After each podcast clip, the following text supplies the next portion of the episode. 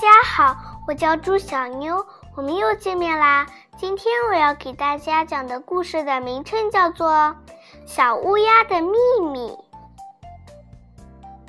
小乌鸦飞呀飞呀，飞到一棵大树上，看见树上有个洞，洞里面都是苹果。小乌鸦非常高兴，吃了一个又一个，又香又甜又可口。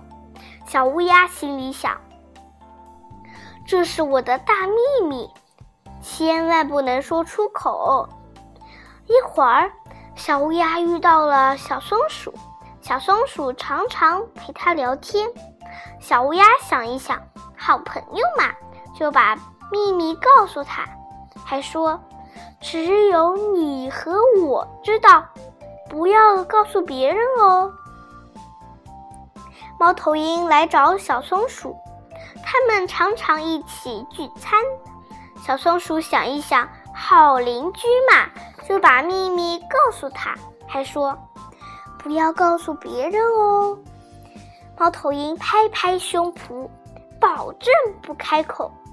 半路上，猫头鹰遇见小白兔，小白兔营养不良。猫头鹰想一想，救它一命嘛。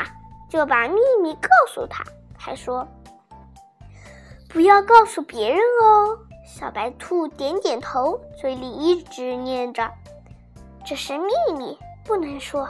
这是秘密，不能说。”老虎听到了，逼问小白兔：“什么秘密？快点说！”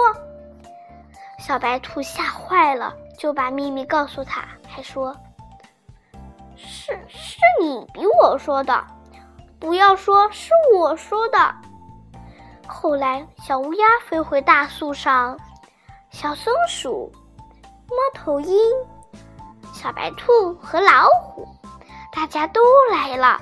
大家都想吃苹果。苹果呢？